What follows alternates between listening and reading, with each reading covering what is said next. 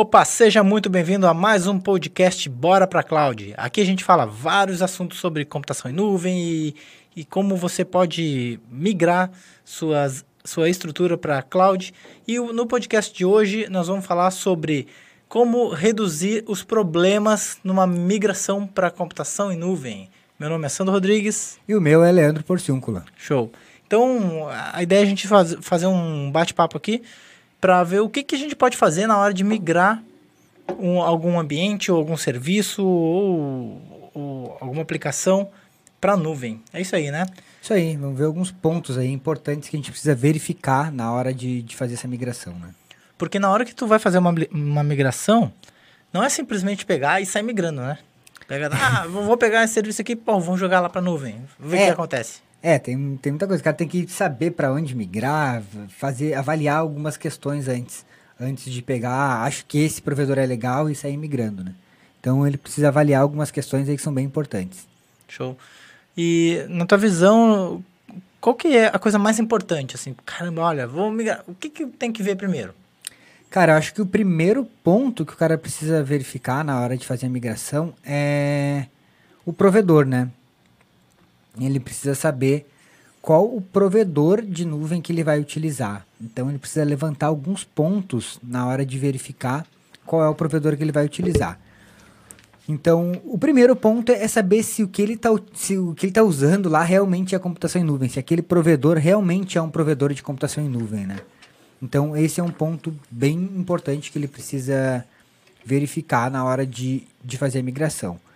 E dentro dessas questões do provedor, o cara precisa é, verificar como que esse provedor te, te entrega essas, essas soluções. Então o cara tá brincando com a luz aqui, né? A galera que tá olhando no vídeo, na, na transmissão, tá falando, o que, que esse maluco tá piscando? Tá faltando luz. Não, não tá faltando luz, o cara tá brincando na luz aqui. Ah, mas é, considerando que é um podcast, ninguém vai ouvir a luz. Beleza, então é, o que a gente precisa verificar nesse provedor, a primeira coisa é sobre a... Tá, tu, tu, acha que o, que o importante, então, no início, a primeira coisa é provedor? Isso. É, a primeira coisa é verificar se o provedor que, você, que o cara está pensando em migrar para migrar o provedor, se ele realmente vende computação em nuvem, né? E uma coisa que ele precisa avaliar é se esse provedor está em conformidade com as principais certificações que a gente tem no mercado aí de provedores, né? Então, uma certificação que é importante é certificação de, de segurança, ver se o provedor tem as certificações de segurança, principalmente quando você vai migrar uma aplicação que, que é uma, aplica, uma aplicação, uma aplicação relativamente aí crítica, ou aplicações como, por exemplo, bancos que exigem alguns níveis de segurança de, desse provedor. Então, tem que verificar se o provedor ele tem as certificações de segurança adequadas para esse, esse tipo de, de infraestrutura, né? Tá, e então a gente considerando que que escolher o provedor e analisar o provedor é uma coisa importante para diminuir os, os problemas, caso isso não seja feito, que problemas pode acontecer? Cara, o, um problema que pode acontecer se o cara pegar, por exemplo, um provedor que não tenha, é, que não seja certificado para botar infraestrutura de PCI, por exemplo, que é infraestruturas para são certificações para instituições financeiras e o cara tem uma aplicação financeira, as chances são que na hora que ele precisar dessa certificação ele não vai ter. Então isso aí ele precisa, precisa validar. Outra coisa que ele precisa validar também no provedor é a parte de suporte, para ver quais são os níveis de, de suporte que esse provedor de nuvem te oferece. Porque se o cara te oferece um, um, um nível básico, por, normalmente, por exemplo, no caso da AWS, ela tem alguns níveis de suporte. Tem o nível gratuito, que todo mundo que faz a conta lá tem um suporte da, da AWS. Mas dependendo do, da, da, do quanto crítico é o seu serviço, você talvez lá na frente vá precisar de alguns níveis de segurança, é, mais, alguns níveis de, de suporte mais avançados. E aí o cara tem que saber se esse provedor disponibiliza desse tipo de, de, de suporte. Então isso aí também é bem importante, porque se tu se a tua aplicação der algum problema, se, se, a tua infraestrutura, se a infraestrutura do provedor der algum problema, você precisa ter um suporte, né? Ter um respaldo ali para poder ter a quem recorrer. Não adianta, na hora que o negócio dá um problema, tu não tem a quem recorrer. Então, isso aí, é, a escolha do provedor, ela é essencial, assim, na, no, no sucesso de uma migração. Tá. E tu.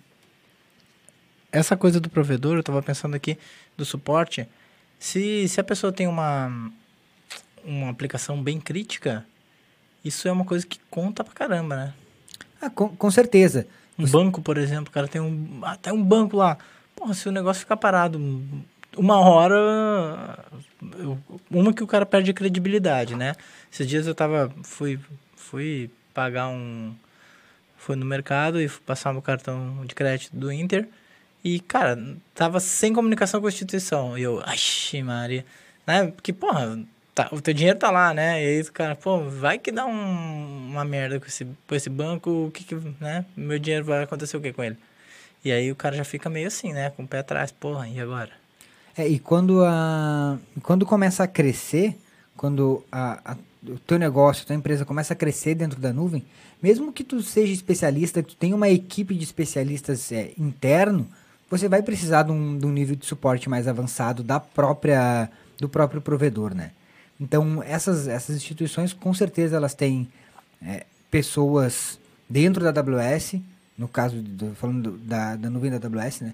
Dentro da AWS que são ali focadas só no negócio deles. Então é um nível de suporte mais avançado e isso é importante você saber lá no início para ver se o provedor te disponibiliza isso. Porque senão quando você começar a, a crescer, vai ter que fazer outra migração, mudar, trocar de provedor.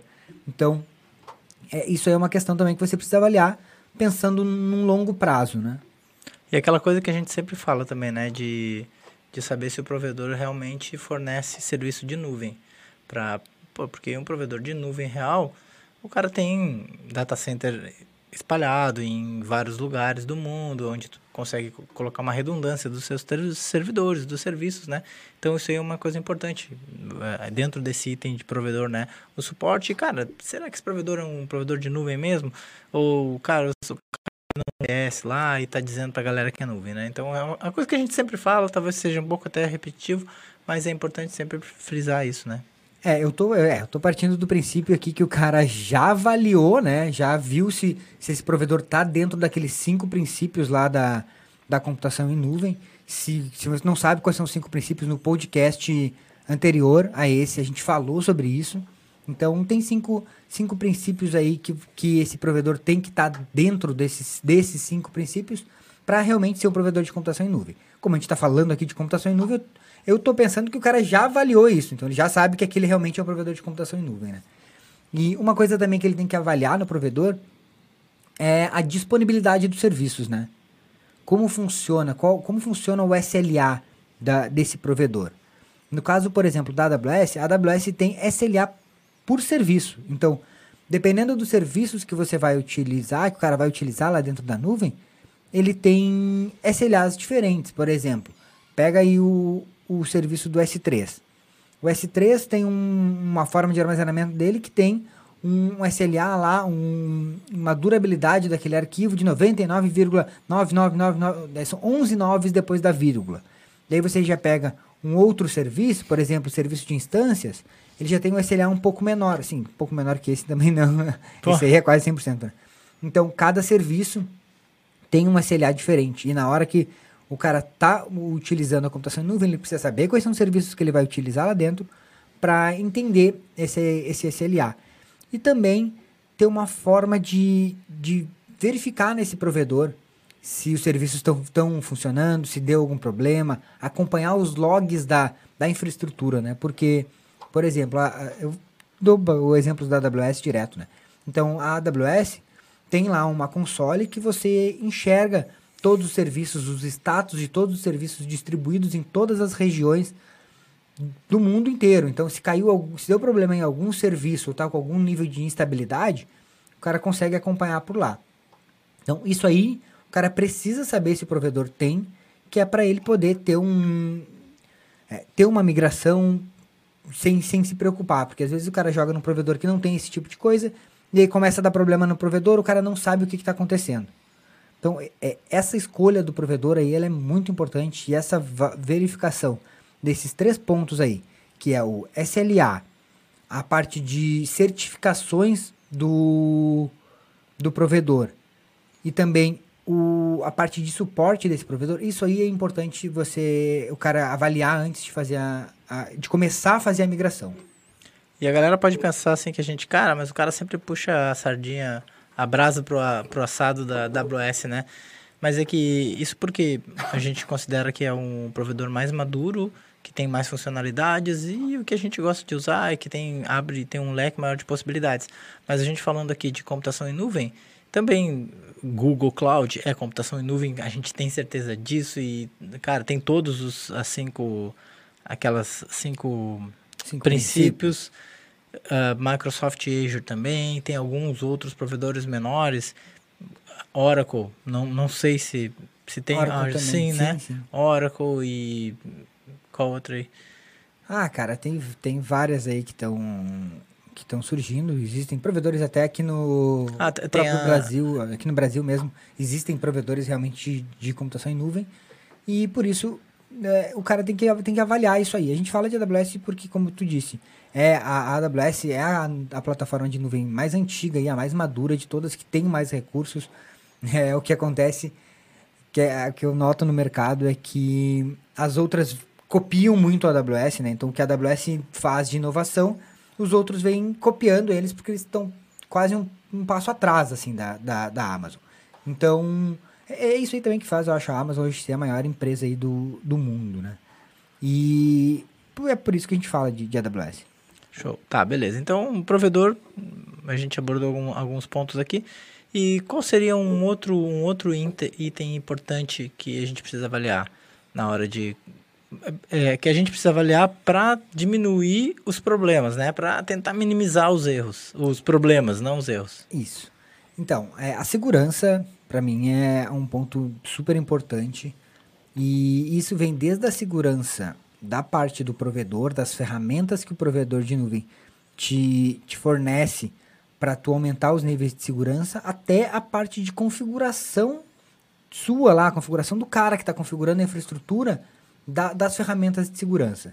Então, a, as configurações de segurança são essenciais e é uma coisa que, cara, todo mundo é, todo mundo não, mas a grande maioria não dá bola, deixa passar e deixa assim que depois eu arrumo. Deixa padrão.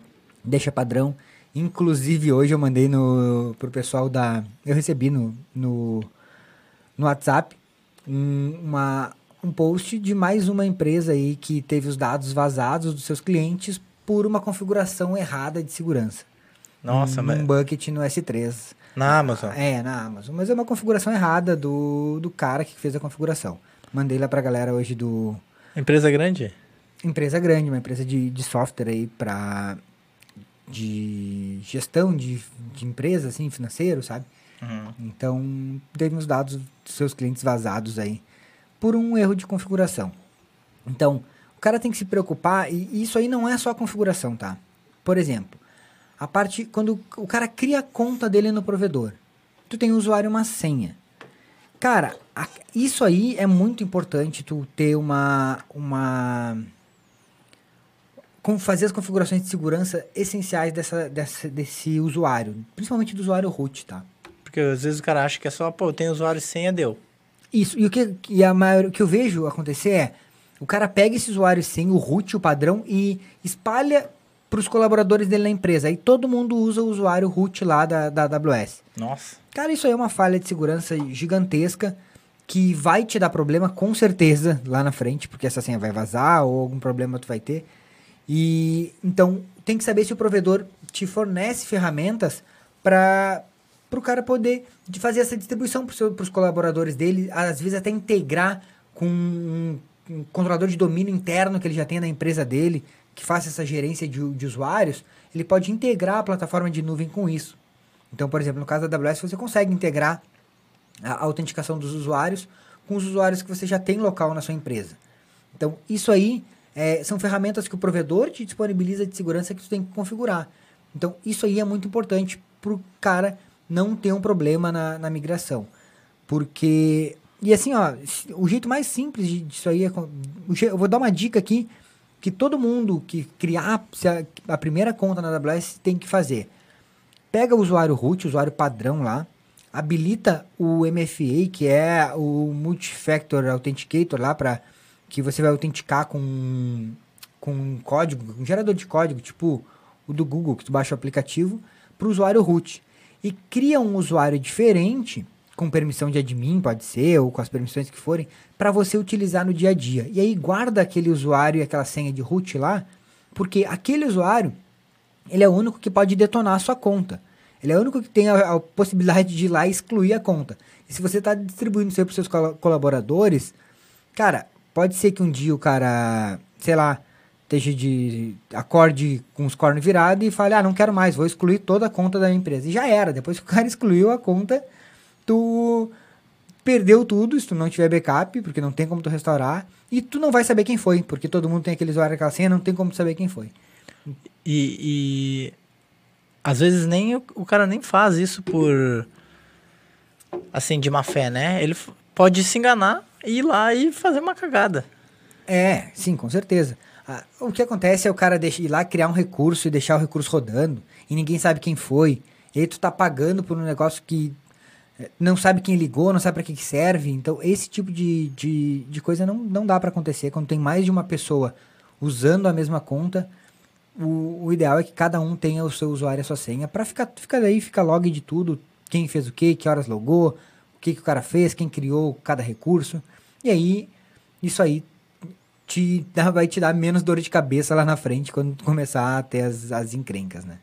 Tá, e, e às vezes também o cara que que é do financeiro, que precisa lá acessar o billing para ver o que, acontece, ele não precisa necessariamente acessar a parte técnica lá onde estão tá as instâncias. Né? Eu não sei se tem esse tipo de controle.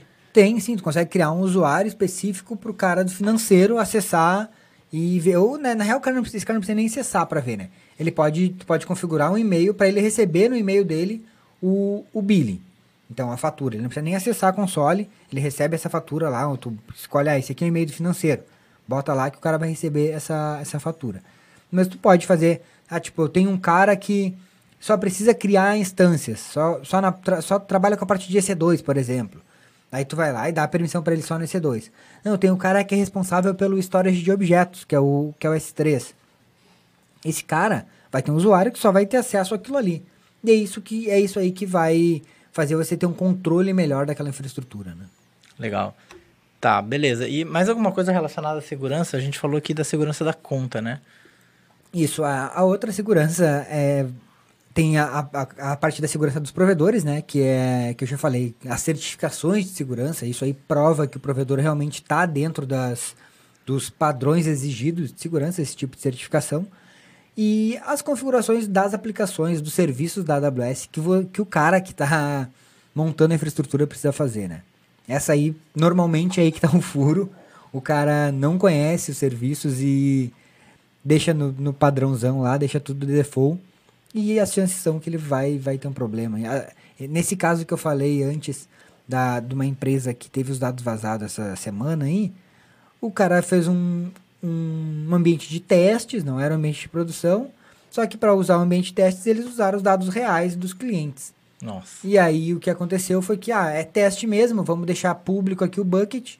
Só que eles botaram os dados do, dos clientes reais. E aí o que aconteceu que vazou esses dados, né?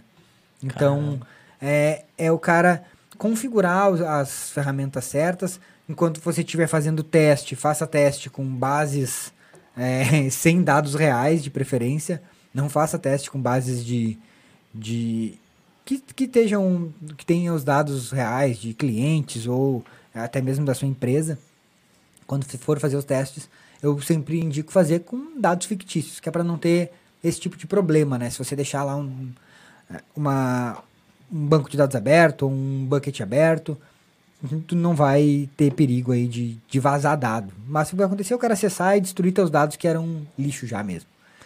É, é isso aí, são as ferramentas, é, é configurar as ferramentas de segurança da forma correta. E aí são várias e várias. É, te, daria para fazer um podcast. Acho que a gente já até tem um podcast falando só de segurança, né? Tem, tem. Então tem um podcast específico só de segurança que, que eu falo de ferramentas que tem que configurar. Tem também lives no, no, no canal no YouTube, tem vários vídeos também que eu mostro, inclu, inclusive na prática, como configurar essas, essas ferramentas de segurança. Tem ferramenta que vai te alertar se alguma coisa acontecer. Tem ferramenta que ela toma, que você configura e caso aconteça alguma coisa, ela volta atrás. Se um cara for lá e deixar um bucket público, a, a, o serviço vai lá e desfaz aquilo que o cara fez, entendeu? Então é esse tipo de coisa que tem que estar. Tá, tem que conhecer e tem que configurar no seu ambiente de produção. Legal. E essa falta de configuração, falta de conhecimento nessas, nessas ferramentas, nesses recursos, é o que faz a galera ficar falando, ah, a nuvem não é segura, blá, blá, blá, é caro, isso, aquilo. Não é porque o cara faz errado. É, e também a, esse tipo de notícia que nem saiu, esse, esse post aí, o cara lê um pedaço só, e esse aí até que estava bem escrito, mas o primeiro que aconteceu com isso falou que empresa tem seus dados vazados na nuvem. Putz. Tipo, os caras já estão botando a culpa na nuvem, entendeu? Uhum. E só que depois é, é, quem fez esse post até se retratou que, na verdade, não foi culpa da nuvem, e sim do, do, de alguém de dentro da empresa que tinha feito configuração errada e tal. Mas é esse tipo de coisa aí que acaba é, deixando a galera, principalmente os, as pessoas que não conhecem a computação em nuvem, com receio de usar a computação em nuvem, né? Então. E, e pior é que uh, a galera já tem esse a galera já tem esse preconceito, né? Já ouve falar, daí tem é, coisa de dados vazados e tal. E aí vem o cara escreve um post desse é um é como se acendesse um fósforo assim num lugar cheio de gasolina. É, aí começa todo mundo falar, viu? Eu falei que, é, que, não, que não era seguro, eu falei que dava para invadir. Tem uns aí que falam que, é, que eu já ouvi a gente falar que dá, que não adianta criptografar, que dá para descriptografar, que é fácil. Então, tipo, Nossa. tipo, tem gente que fala isso. Eu queria, eu queria saber como é que os caras descriptografam é, é, coisas aí, porque tem muita gente perdendo dinheiro com aqueles ransomwares que estão criptografando tudo. E, cara, não conheço ninguém que descriptografe aquilo em tempo hábil, né? Sim. É. É brabo isso. E, e, e, esses problemas que acontecem na nuvem, eles também acontecem no ambiente, no ambiente local, se o cara não configurar direito. É a mesma coisa, a mesma inclusive nem a mesma. Na nuvem é mais seguro, né? Porque lá tem, ma tem mais ferramentas disponíveis para tu reduzir esses problemas, reduzir esses, esses riscos. Coisa que, não, que no TI tradicional, no, no VPS ou no ambiente local, não tem. Lá tem muito mais, mais ferramentas. Só que o cara precisa saber usar e usar e, e, e usar, né? É, sim, isso tu vai é, pegar essas ferramentas para um ambiente tradicional, cara, isso aí é uma fortuna, custa horrores de dinheiro. É, pensa, são, era o que os bancos investiam antigamente, né? Um banco investia horrores em segurança do, de, de TI ali, porque para eles era pior. É, tipo, um banco eu acho que é um dos piores problemas aí o cara tem de dados, dados vazados, que nem é dados vazados, mas se alguém invadir e roubar dinheiro. Né? Uhum. Então, os bancos investiam horrores. Hoje o cara tá criando banco em meia hora, meia hora não, mas tipo em um mês o cara cria um banco lá. É só criar uma aplicação que já faz o banco, já tem infraestrutura toda com as normas de segurança que, que tu precisa na nuvem, né? Então, é, é muito... Não tem como tu comparar a segurança da nuvem com a segurança local. A nuvem é muito mais segura e muito mais barata. É isso que a galera não consegue entender. Tem gente que fala, ah, a nuvem é cara. Cara, não dá para tu comparar um, uma máquina montada com, com Windows pirata instalado com uma aplicação rodando na nuvem. Tipo, é óbvio que na nuvem vai ficar mais caro do que tu botar uma máquina montada com Windows pirata. Isso aí não tem comparação. Mas se tu for comparar os recursos que tu tem na nuvem, de segurança, de disponibilidade, de opções de escalabilidade, de ferramentas, Cara, tu não consegue criar isso aí no ambiente tradicional. Se tu conseguir, vai sair muito caro, vai ser um absurdo de caro. É a mesma coisa que tu comparar uma sardinha com salmão, né, cara? Nossa, mas o salmão é muito mais caro. Sim, mas é, é muito melhor, né? É, é. é de...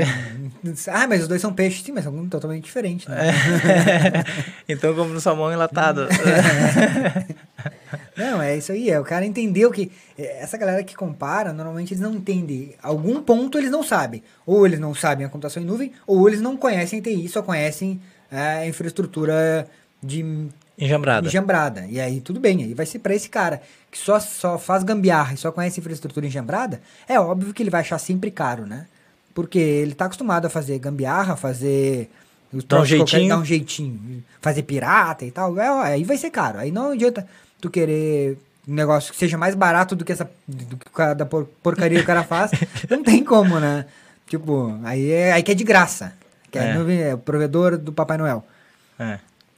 Bom, beleza. Então, aí a gente falando em nuvem, em, em, em nuvem, em provedor, falamos em segurança. E segurança é isso. Então, é, é o cara configurar a segurança da conta e também aproveitar os recursos que tem disponíveis lá para cercar todas as, todas as pontas, né? Segurança da instância, segurança da rede. Para cada recurso de, de serviço, para cada serviço lá, tem recursos de segurança disponíveis que o cara pode usar para, né? Por exemplo, a rede tem um, tem um firewall de rede. A instância tem os grupos de segurança lá que é um firewall da instância. Então tem que aproveitar isso aí, né? Isso aí, tem firewalls de aplicação. E, cara, é ferramenta pra caramba de segurança que tem. Show. Então tem que usar isso e, e aprender todas as ferramentas de segurança dependendo de cada serviço que o cara está usando. S3, meu, o que, que tem de segurança no S3 que eu posso fazer? Né? Então, vai lá, aprende aquilo faz. É, também não vai querer aprender os níveis de segurança de um banco pra colocar numa aplicação que não exige isso, né? Ah, sim. Aí tu tá criando também um, um elefante pro, pra carregar uma formiga, não precisa, né? Tu faz o, o que tu pre- usa o que tu tem ali para pro teu nível de segurança que, que, que, te, que te exige ali na hora. É que eu vejo muita gente também querendo usar, ah, montar um monstro de segurança para uma um serviço que não existe, não precisa tudo isso, né? Uma coisa mais simples assim. Então, tem, tem opções para tudo, porque quanto mais segurança tu usar, mais serviço tu usar, mais tu vai pagar por isso, é óbvio, né? Porque se tu tá usando mais serviços, tu tá tendo mais segurança, e isso vai te custar mais, isso aí em qualquer lugar. Beleza. Bom, então, aí a gente falou então de provedores, de segurança. Tem algum outro ponto que tu acha importante? Tem, cara, assim, ó, é o cara ter um plano, um, um- seria um plano de contingência, um plano de disaster recover, né? E para isso ele precisa entender como que os dados estão distribuídos. Então, é ele saber onde é que estão esses dados. E quando eu digo saber, não precisa saber qual é o provedor. Ele precisa saber quais são os serviços que ele está usando, da, na, em quais regiões, para saber aonde que estão os dados dele hoje. Então, o cara precisa montar uma infraestrutura consciente do que, que ele está fazendo e já criar um plano de, de, de disaster recovery daquilo ali. Mesmo que seja assim, ó, dependendo do nível que, que o cara precisar de disaster recovery, ele pode criar um- uma infraestrutura de recuperação num outro provedor de nuvem. Ou numa outra região. Por exemplo, o cara usa AWS. Tá usando AWS São Paulo, a, a região nossa aqui de São Paulo. Só que ele pode já ter um plano de, de recuperação, caso dê um problema na região total da AWS, de recuperar isso aí num, numa outra região, tipo na Virgínia, por exemplo. Ou eu tenho casos de, de, de empresas que eu atendo que o cara tem um, um disaster recovery, um plano de recuperação daquilo ali, no Google, usando o GCP, né? No Google Cloud. Ele tem a mesma infraestrutura criada lá e ele faz uma replicação entre essas, esses, esses dois provedores. Então, ele, tipo, ele tem um- a infraestrutura na. eh, eh, A galera já deve até saber quem é, porque o cara adora segurança, né? O cara, então, ele tem infraestrutura em São Paulo, já com recuperação na Virgínia, se precisar, mais rápido Na AWS? na AWS, mas também tem a mesma infraestrutura bem mais simples montada no Google. E aí ele todo dia ele replica isso aí de um ponto para o outro e tal, porque caso dê um problema geral na AWS, ele já tá lá no no Google. E cara, Acho que se der um problema geral na AWS, só, só ele vai estar vivo na, na- na Terra. é, mas, mas tudo bem, o, o, o cara tem um plano de recuperação, entendeu? E por que, que ele tem esse plano? Porque ele sabe como que está distribuído geograficamente, ele sabe os serviços que ele está utilizando na- em cada plataforma de nuvem. Então ele sabe como ele pode, pô, se der um problema aqui, eu sei como eu posso restaurar isso aí lá. E tu tem que ter esse plano e talvez de vez em quando seja legal testar, né? Não adianta ter um plano no papel e nunca testar, daí na hora que precisa não dá certo. Então, é uma forma de tu também diminuir esse um risco de um problema de, de migração. Ou já não é mais migração, já é um problema de produção, né? Quando você está em produção, mas para isso o cara precisa conhecer os serviços que ele está usando na nuvem para poder criar esse plano de recuperação. Isso é importante, para principalmente quando tu, tu vende infraestrutura, é, tu vende software como serviço. Por exemplo, eu tenho lá um software de contabilidade. Eu ainda vou abrir uma contabilidade. Eu Não, não. falo- não, não vou não, tô brincando. Eu sempre falo de contabilidade. Não sei se é trauma, acho que é trauma isso. É, eu vou. Eu tenho um software de contabilidade. E aí eu tenho, meu software tá todo na AWS. Se eu tenho, aí tem lá 50 mil clientes que eu atendo por esse software. Con- conectividade social. Não, isso aí é, tá louco. Isso aí não chega nem perto da nuvem. Ah, daí, eu tenho lá esse software, ele tá na AWS, eu atendo 50 mil clientes. Cara, eu tenho que ter um plano que caso ocorra algum problema na AWS, ou se eu errei lá no início e deixei vazar minha conta de root e alguém for lá excluir minha conta de root, eu tenho que ter um plano de... Minha conta de root não, alguém for lá excluir minha conta da AWS, eu tenho que ter um plano de recuperação disso aí, talvez no outro provedor, ou num ambiente local, ou saber, ah, porra, se der um problema desse aí, quanto tempo eu vou levar para para voltar minha aplicação e aonde eu vou fazer isso. Então, esse tipo de, de, de coisa aí que, que faz com que tu tenha sucesso e, e tenha é, aplicações que consigam crescer, né? Tá, e esses caras aí que tem uma redundância em outro provedor tal, já, já viu acontecer isso aí de cair a AWS e o cara ter que recu- recuperar tudo? Não, nunca, ele nunca precisou usar, tanto que o cara usa lá na. Ele tem uma infraestrutura gigante na AWS e no Google ele tem é, uma instância só rodando, uma ou duas instâncias lá ligadinhas, só mantendo o, a aplicação dele, tipo, de forma para cinco usuários rodando, assim, sabe? Só para manter a aplicação ali viva e, e com os dados ali, ele confere se tá, deu certo de vez em quando. É, é, tipo, ele nunca usou. Tá lá, acho que ele deve estar usando há uns quatro anos já a AWS e nunca caiu até hoje. Ele não ficou um dia fora. Ou não, acho que não ficou nem uma hora fora. Mas ele tá lá ainda, continua com o plano dele de recuperação de desastre. Tá tudo bem, ele tá pagando, ah, tá, tá pagando pela aquele, aquela infraestrutura no Google. Mas para ele é uma, é uma segurança. Ele vê necessidade de ter aquilo ali. Tem empresas que falam, não, eu não preciso disso. Se cair, eu tenho certeza que não vai é, cair por, por um dia inteiro. E se cair por um dia inteiro, talvez eu possa esperar também. Vai muito do negócio. Mas tem que, tu tem que ter isso aí escrito, entendeu? Tem que ter isso aí planejado e, e pensar, se der um problema, quanto tempo eu levo para restaurar?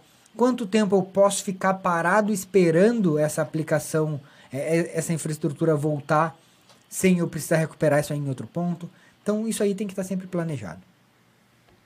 Legal. Mas tu falou que, ah, não, mas isso não é tanto de, de migração, é mais de produção. Mas faz parte, né? Porque não adianta o cara migrar, ah, a migração deu certo e depois na, na produção a coisa degringola, né? É. o que acontece é que o cara, depois que migra, fica tão feliz que nunca mais faz nada, né?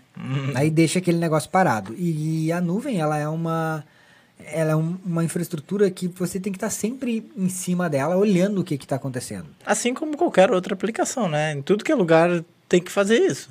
E na nuvem, a- o melhor é que toda vez vem surgindo toda vez vem surgindo novas, novos recursos e o cara pode ir atualizando aquilo. Ó, surgiu um recurso novo, vou, vou usar aqui na minha, meu- na minha estrutura, né? É, e, é, mas é porque como o negócio é tão estável, é tão estável que não, tipo, não cai nunca, né? Que o cara acaba deixando de lado, entendeu? A infraestrutura, não, tá funcionando, tá bom. É, é diferente do TI tradicional, que tu tá sempre ali apagando incêndio, tá sempre dando problema. Na nuvem isso aí não acontece. Então ca- o cara acaba deixando um pouco de lado. Só que isso aí não, não tá certo. Não é porque não dá problema que você não vai estar lá monitorando, não vai estar validando os logs, vendo como é que tá, e tentando melhorar aquilo, talvez para diminuir um custo ou para ganhar mais performance. Então, assim como o TI tradicional, você precisa estar sempre de olho. Só que a diferença é que no TI tradicional, tu tá sempre apagando incêndio. E, no, e já na computação em nuvem, o cara tá sempre é, fazendo um, um um trabalho mais de gestão, né? Fazendo a gestão daquela, daquela TI, daquela infraestrutura, tentando sempre melhorar ela, vendo se está se tá bom e tal. Diferente do TI tradicional, que o cara tá sempre só, só, só consegue apagar incêndio e não dá tempo de pensar, né? Show, beleza. Bom, então falamos agora de provedor, de segurança e, e também essa Qual foi o mesmo? O? Falou de segurança, dos provedores e do desastre da recuperação ah, de desastre recovery, isso. Tem mais algum, algum outro item que tu acha importante? Cara, assim, ó, eu acho que para o cara que tá pensando em, em migrar, ele tem que. a- a- os três itens importantes que ele tem que avaliar é esse aí, tá? O, o, re- o outro é saber quais serviços vão utilizar.